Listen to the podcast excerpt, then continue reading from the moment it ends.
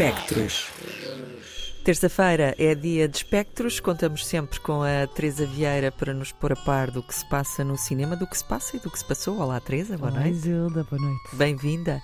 Hoje uh, investimos no passado, Uhum. uh, também não é propriamente uma novidade, é uma coisa que tu costumas fazer e tens-nos ajudado a perceber um pouco melhor alguns recantos da história do cinema. Continuas a fazê-lo, de resto. Hoje vais-nos falar de uma uh, realizadora checa, da qual já falaste assim de passagem, Uhum. uh, logo num dos uh, primeiros episódios dos Espectros. Vais falar do primeiro filme de Vera Chitilova, não é? É verdade, um filme de 1962 que na verdade foi o filme com o qual ela concluiu o curso de realização na FAMO. E há que contextualizar que ela era a única mulher na turma dela e, portanto, tudo isto uh, foi um grande fenómeno na altura. E também mencionar que esta realizadora, durante cerca de sete anos, foi de certa forma proibida de realizar, uh, não oficialmente, ou seja, não estava presente numa blacklist in a way, mas a verdade é que realmente passou sete anos sem poder realizar por volta dos anos 70. Por questões de mensagem, ou seja, por, por aquilo que ela fazia nos filmes? A verdade é que eu sinto que é porque não, não a compreendiam propriamente e sabiam que era algo diferente, que era algo arriscado, que trazia questões, mas os próprios censores não sabiam muito bem. Por exemplo, no caso do Daisies, o filme que provavelmente mais gente conhece quando pensa em Chitilova, foi censurado pela cena da comida, a forma como as personagens utilizavam a comida quando é um filme extremamente feminista, extremamente acusatório em relação a tantas questões, eles não sabiam bem como justificar a censura, então pegaram nessa cena em particular. Foi o pretexto da comida, não é? Exatamente. Portanto, dá para perceber que ela realmente era muito arrojada e que trazia elementos diferentes, mesmo estando, por exemplo, fazendo parte do movimento cinematográfico.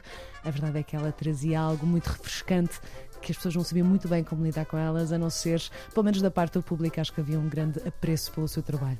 Um trabalho que começou aqui, não é verdade? Ou seja, com este filme de, no início dos anos 60, em que seguimos uma modelo, ou seja, alguém que faz parte deste universo da moda uh, que nós muitas vezes associamos até, por exemplo, à ideia de manequins manequins puros, sem movimento, a não ser aquele que nós determinamos. Uhum. Olhamos para as lojas e vemos certas figuras que fazem ilusão ao corpo humano, que só, só estão em certas poses, que só fazem certos uh, movimentos quando nós assim o determinamos também, ou seja, quando colocam as roupas e tudo mais.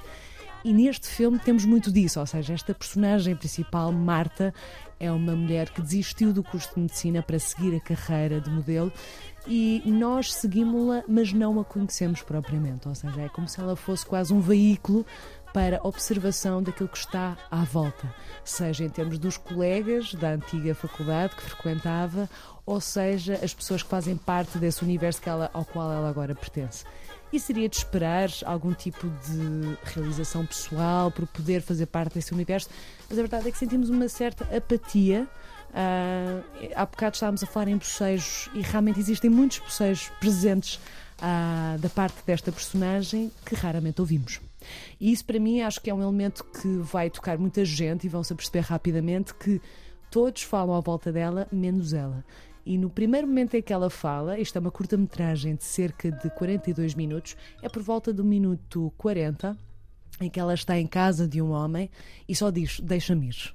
Deixa-me ir. E portanto, esta escolha também do primeiro momento em que realmente ouvimos a voz dela para pedir para sair, acho que é bastante, uhum. bastante impactante, não é verdade? Ou seja, quando vemos uma personagem quase como se fosse um boneco, uma manequim, e de repente, quando toma a voz e toma esse lugar de tomar a posição, de exigir algo para si própria, é para saída.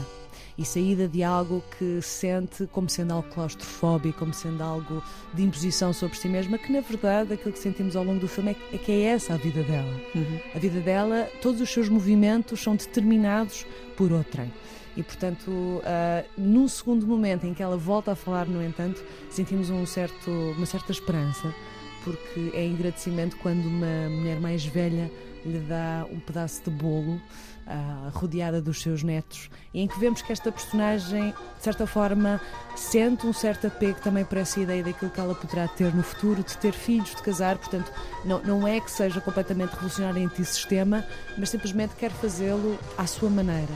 E quando está perante essa cena de lidar com crianças e de ver, ok, eu quero isto também para mim, não porque querem que eu o faça, mas porque eu o quero fazer, e quando existe este lado de solidariedade pela primeira vez ao longo de todo o filme, que teve tantas pessoas, tantas vozes, tantos gestos, este agradecimento da parte dela também através da sua voz é o primeiro momento talvez em que somos em que ela é colocada na primeira pessoa verdadeiramente uhum. e eu sinto que esta viagem pelo filme de tanta observação de contextos uh, sociais ou seja temos a parte da faculdade temos a, a, parte do universo da moda que são contextos sociais e económicos extremamente diferentes uh, a verdade é que de repente começamos a aproximar-nos nela e o filme acaba, não é? Portanto, eh, começa uma chuva num comboio que está em movimento, mas aquilo que sentimos é não a conhecemos por completo, mas é-nos dada a pista de que pode não correr tudo bem, mas de certa forma a vida dela vai continuar e ela vai se assumir enquanto ela própria vai uhum. deixar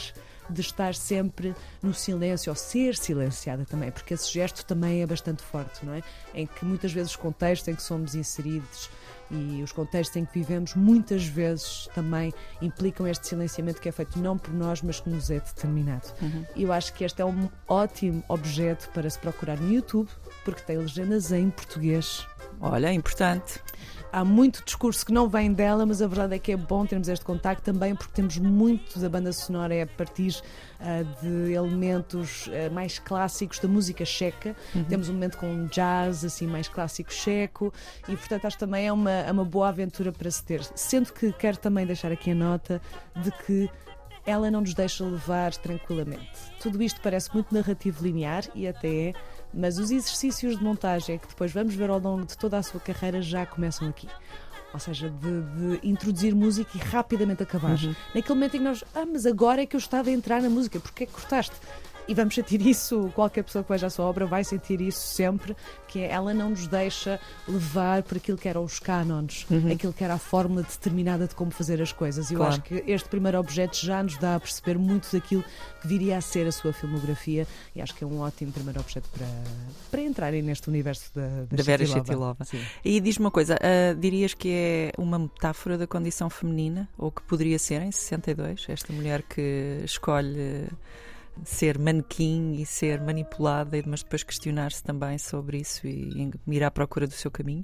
Sim, julgo que sim. Acho que até hoje é uma metáfora da condição feminina em muitos contextos, não só no universo da moda, obviamente, e portanto sinto que há uma metáfora, infelizmente, ainda bastante uhum. Do presente também, uh, talvez não nos mesmos contornos, obviamente as questões uh, sociais e políticas são muito diferentes, por exemplo, se olharmos para, para, a parte da Tchequia, neste caso, mas mesmo em Portugal, acho que muitas de nós uh, nos poderemos reconhecer nessa, nesse lado de certos movimentos e certos gestos que parece que são quase mecânicos. Sim, e encenados. Exatamente. Uma coreografia, digamos, que, que nos acompanha a todas. É isso. Muito interessante esta tua proposta, Teresa. Mais uma. Muito obrigada. Então, vamos descobrir The Ceiling, a primeira obra da realizadora checa eh, Vera Chitilova, aqui uh, sumariamente explicada pela Teresa Vieira, mais um capítulo dos espectros. Contamos contigo para a semana. Contamos contigo sempre, Teresa. É isso, e eu contigo, Isilda. Obrigada. Olha, um beijinho. Vou ver isto já daqui a pouco. Beijinhos. Pontos de luz.